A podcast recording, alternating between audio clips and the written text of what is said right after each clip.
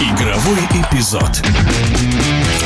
Гандбольный клуб «Чеховские медведи» легендарный. В чемпионате команда 20 раз подряд становилась чемпионом, и все эти победы в борьбе достигались. Подмосковный клуб 14 раз выигрывал Кубок России. При этом в этом сезоне чеховские гандболисты в Кубке заняли только третье место, а обладателем трофея стал клуб «Виктор» из Ставрополя, который в чемпионате на предварительном этапе не входит даже в пятерку сильнейших. В апреле начнутся игры на вылет за медали чемпионата. Директор клуба «Университет» университет Лесговта Нева, Санкт-Петербург Сергей Зиза вот что сказал.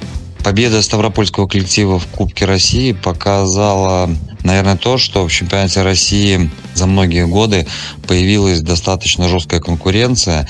Я думаю, на сегодняшний день выделить одну какую-то команду явного фаворита уже нельзя, поскольку тот же Ставрополь э, в полуфинале и финале обыгрывал наши два флагманских клуба.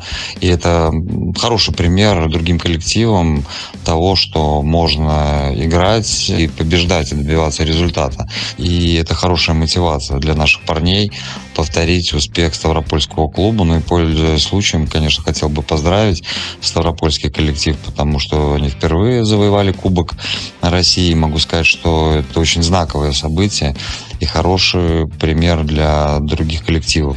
Неважно место в предварительном этапе, по большому счету очень важно выступление команды в играх на вылет. В нашем эфире был в прошлом игрок чемпион России, ныне директор клуба «Университет Лесговта Нева» Санкт-Петербург Сергей Зиза.